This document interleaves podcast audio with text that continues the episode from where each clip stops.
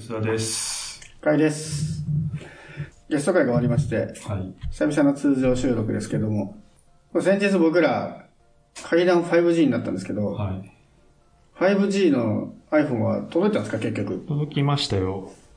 約注文から40日以上経ちまし1て。ヶ月と10日ぐらい。はい。すごいかかりましたね。どうですか？実際使ってみて。まあ、あれですね、あの、iPhone XS からの買い替えなんですけど、うん。10だとどんぐらいか経ちました ?10S の次が？11?2 年か。そうですね。だから2年と1ヶ月で買い替えてます。うん。まあ、あれですよね。変わらない。変わらない。まあ、変わらないのがもはや良さですもんね、iPhone はそうなんね。ですよ。まあね、あの、ケースが今ね、ないから、あの、ちょっと薄くなった気がしますけど、あ、はいはいはい。わかる。まあ、それぐらいですかね。カメラはでもどうですか？あカメラ広角ちゃんと使えるようになったんで、これはいいかもわかんないですね。広角で、こう、建物とか撮るときは結構うんうん0.5倍か、とかで撮れるのは、割と常用しますね。まあ、今回のメインカメラですもんね。ねほぼほぼ。大体 iPhone カメラ以外はもうね、そんなに何がっていうのはないんで、まあ、新しいことは特に起きてないから、はいまあ、みんなスマホなんてカメラのために買ってるとこありそうますしですね。ね。広角だけでも結構満足感は、満足だ。まあね、去年からだっていう話はあるんですけど、うんうん。まあ2年で買い替えて、今年のタイミングで。羨ましい。結構価値はあるかなって気がしましたけどね。え、今回もうケースつけずに使うんですか？その姿のまま。ケースね、まあ、あんま出歩かないからいいかなと思ったけど、やっぱ欲しくなって、一応うん買いました。まだ来てないけど。ほう。どんなケース？ケースね、なんか、ケースにメモができるってやつをはい買ったはんですよ。なんだっけな、上、上の？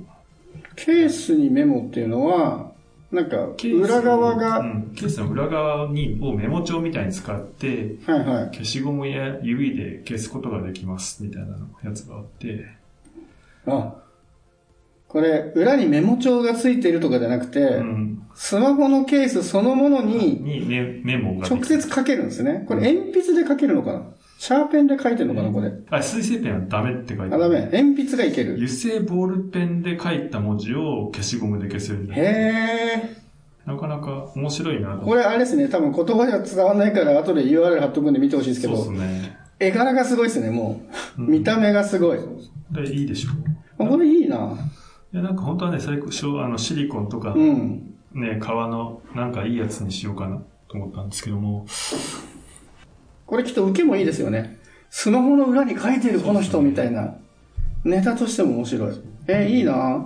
いいか悪いかは、まあ、まあ、来てからちょっと試ししますけど、うん。実際ただね、あの、iPhone の裏側にメモするかっていうと、まあ確かにまあ、微ね。妙じゃないかなって気がする。メモマの人じゃないとしない気はするけど、でもよくあるじゃないですか、その店員さんとかが手に書くとか、うん。そのレベルで便利そうな気しますけどねそうなんで。すよね。なんかすごい直球のアイデアでいいな、これ。そう。しかも2000円とか2200円か。まあそう。ええ面白い。オーダーしたけど、まだ来てないっていうか、今日発売とかなんで、まだあれなんですけど。いいな一方僕は LG の2画面の新しいの買おうと思ってたんですけど、はい。でもね、あれ、便利なんですけど、これケースの楽しみがないんですよね。2画面スマホって、2画面をケースで実現してるから、はい。ケースにもう一回ケースつけられないんで、こういうのできなくてちょっと羨ましい。なるほだから裏にリングとか貼るのもできなくて、ど。うん。ここはね、ちょっと悩ましいところなんですけど、まあでもね、2画面便利なんでちょっと楽しみにしてるんですけど、2画面も楽しみなんですけど、ドコモのね、新しいプランがね、はい。アハも、アハモさん。まさかの新プランが来ましたけど、ね、あれいいっすよね。あれすごいですよね。アハも、一応説明すると、ドコモが新しく出す料金プランでう、ん。月額2980円で20ギガ。うん。で、3月からか。まだちょっと先なんですそよね。うですね。で、安い代わりに、ドコモショップでは申し込めなくて、オンライン限定で、で、ドコモのメールアドレスも使えない。うん。キャリアメールですですよね。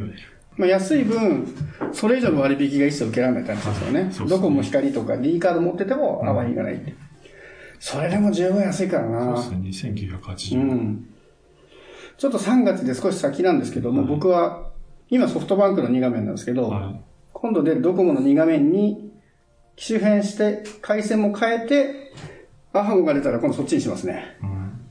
いや、全然20ギガはもう使い切れないですもん。もそうですね僕もね、20ギガ使ったこと多分1回ぐらいしかないですね。う一回もない。相当頑張って使っても、はい。十数ギガですね。僕もあのね、ちょっと前も話したけど、割と7ギガの壁を意識してずっと使ってたから、うんうん体がね、10わかるそう。ギガ以上使わないようになってるんですよ、うん。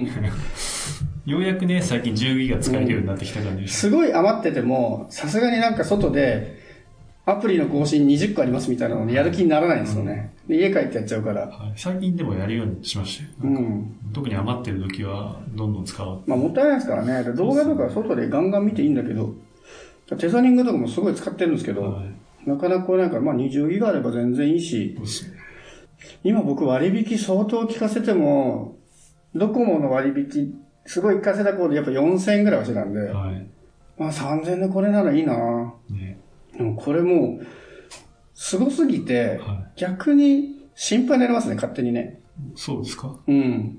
まあ、どこまでが本当かわかんないですけど、一応表向きの理由としては、安くできた理由は、ドコモショップとかのサポート一切しない。うん。全部オンラインでやるんで、はい。人件費下げたみたいな話じゃないですか。はい。そこの人件費下げたってことは、ドコモショップがもう一切このプランだと儲かんないわけじゃないですか。そうですね。でもきっと、アハモっていうの聞いたんだけどっていう人が、お店に押しかけて、はい。説明させられちゃうんだろうなと思って。そう考えると、で、ショップの人って、基本的には回線を契約すると、その分、ちゃんとドコモからお金もらうみたいな仕組みじゃないですか。はい代理店販売だから。そうですね。契約したり、物を売ったりっていうところで稼いでるんで、サポートしてもね、もともとお金は基本的に入らないので、で、しかもドコモの人がこれに行っちゃうと、そもそもドコモショップの販売できるプラン、契約できるプラン自体も減っちゃうわけで、売るものも減っちゃうし、そのくせ利益にならないプランの相談来るし、これますます SD カードいっぱい売らないと儲からなくなっちゃうんで、ちょっと大変そうだなっていう。あれはどこもよく思い切ったなと思いますよね、これね。まあね、3月までね、多分発表して、うんこういうのを、ね、話聞きながら詰めていくんだと思うんですけどね、いろんな対応どうするとまあか。そうなんですよね。実際3月だから、うんそうそうそう。まだね、100日以上、ね、100日以上ってことはない。まあでもそんくらいある100日もあったらね、iPhone2 回ぐらい届きますからね、うすらさんのが。そうですね。そうだね、結構ないいんじゃないけど、これ多分ドコモショップの手当一緒にしないと、結構な暴動起きるんじゃないかな、ドコモショップの店員から。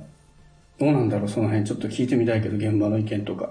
ちょっとね、ショップがやっぱり、これからどうするっていう時には、うん。まあいろんな人がこう配慮して、プランでできてきたけど、うん割とこうバサッといった。バサッと言いましたよね。気持ちいいぐらいバサッと言って。でも分かりやすいですよね。うんできることがはっきりしてて、やっぱりね、分かってる人にとってはこれ、これだよ、これっていう感じがすげえするんですよね。超正しいなと思うんですけど、まあ、いろんなね、心配事が、これまでやってきた人はどうするんだ？問題はあるんですけど、でも普通の人が気にすることじゃないじゃないでか。そうですすね。一般の人は全然気になくて、ね業界の人が勝手に心配してる感じだと思いますけど。うんまあね、ただね、普通の人が困った時にどうするっていうのは、スタートするまでに解決しておかないと。そうですよね。ね、アハもネットでやってわかんないって言った時に、チャットしろって言われても、そもそも繋がんないんでチャットもできませんみたいなことってあり得るわけですよね。その駆け込み寺的なのをどうするかみたいな話っていうのは、当然考えないといけない。そうですよね。そこはね、ちょっと、加入するときは、何かしらの発表は欲しいです。まあ、多分するけど。うん。アハモで、契約はアハモで全部いいんだけど、うん。例えばドコモショップで、あの申し込み代行してあげるけど、はい手数料取るとうか、んそこで申し込んでくれるとドコモショップ来た時にサポートの手、こうサポートお手伝いしてあげるけど有料だよみたいな、そういうことはまあ必要な気がしますね。現実に今ちょっと始まったじゃないですか。そうっすあの、LINE の設定してあげて1650円とかいう。1アプリ1650円です。うん。いいと思うんですよね。正しいなと思うんだけど、うん。ただだと思って生きてる人に、それをちゃんと説明できるかってね相当なね、すごい大変気が。しますよね。でも今って、これ多分コロナの影響もあったんじゃないかと思うんですけど、たまにコロナの、で、いろいろ自粛とかのあるタイミングで、ドコモショップ何回か行ったんですけど、はい完全予約制なんですよね、今ね。そうですね。で、一応飛び込みでも入れるは入れるんだけど、予約しないとうん、朝のスロットとか一生懸命並んでても、はい。ごめんなさい、予約の人先なんでって言って、なんかそういう素地はできてた感じありますね。そうですね。もう予約しないと入れませんとか、有料なんで、もうできませんよみたいな。そこだから満を持してやってきたのかなと思いつつ。いやー、すごいプランですね。ね。これいいですよね。すごい楽しみ。うんでもね、よく考えると、うん。えー2980円でうん 5G も使えて、うん。料金プランが超シンプルって、楽天モバイルと一緒なんですけど、そう。ね。こうコピーされている？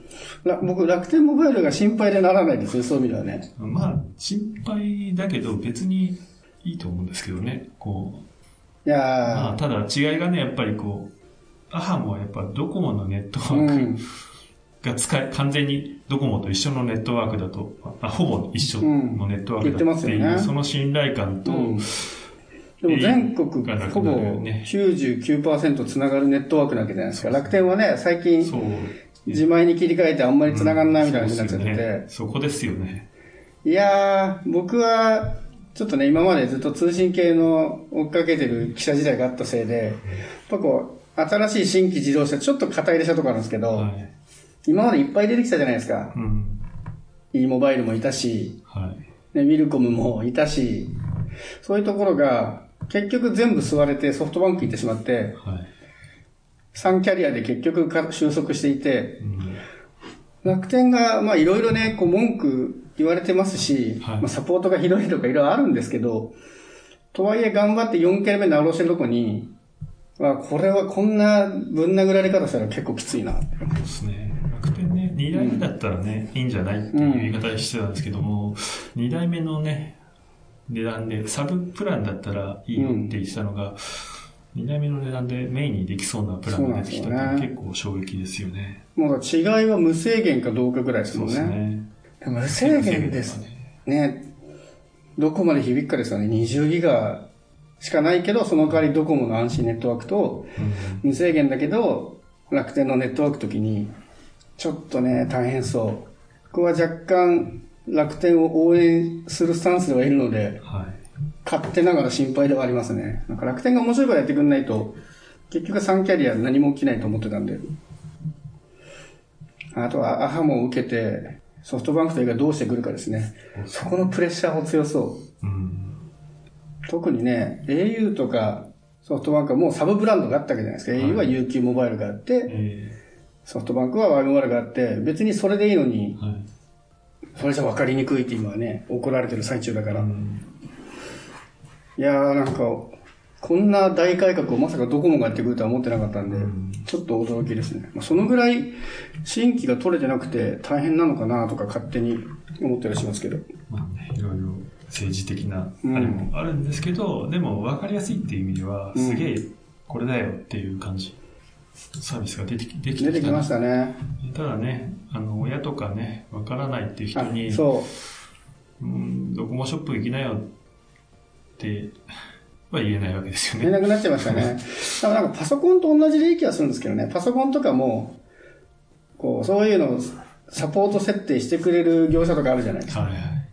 そういうのをちゃんと料金取ってドコモショップでやって、勉強会とかするとか。そうですね。まあそういうのは理想っちゃ理想で、うんやっぱパソコンとスマホってインフラ感というか、生活の重要度って、まあ段違いですよね。段違いなんですよね。まあだから本当生活サービスとか、うん生活サポートサービスみたいなのをうん。うん。どうしていくかみたいなね、多分このアハモが始まるぐらいとか、まあ春とかにはね、ね、いろいろ変わりそう。そしてサポートもいろいろ変わりそう。ね、本当有料サポートがどうなるかっていう、有料、サポートは有料でとか、そういう文化というか、カルチャーになるかみたいな、大きな試金石というか、来年の携帯業界の料金プランは、ね楽天も1年間の無料が終わってしまうので、ねついに、ちょっとあれもかわいそうですけどね、ずっと無料なのに、メディアで2980円って言われてて、はいや、今無料なんだから、そうですね。今2980円で評価するのはかわいそうじゃないと思いつつ。確かに、au とかね、半年の、半年間はって言いながら、そうですよね。結構、派手なしてますしねね。ううんん。まあでもそういうのをね、最近いろんな人が結構ね、うんなんで3750円って言ってるけど、うん。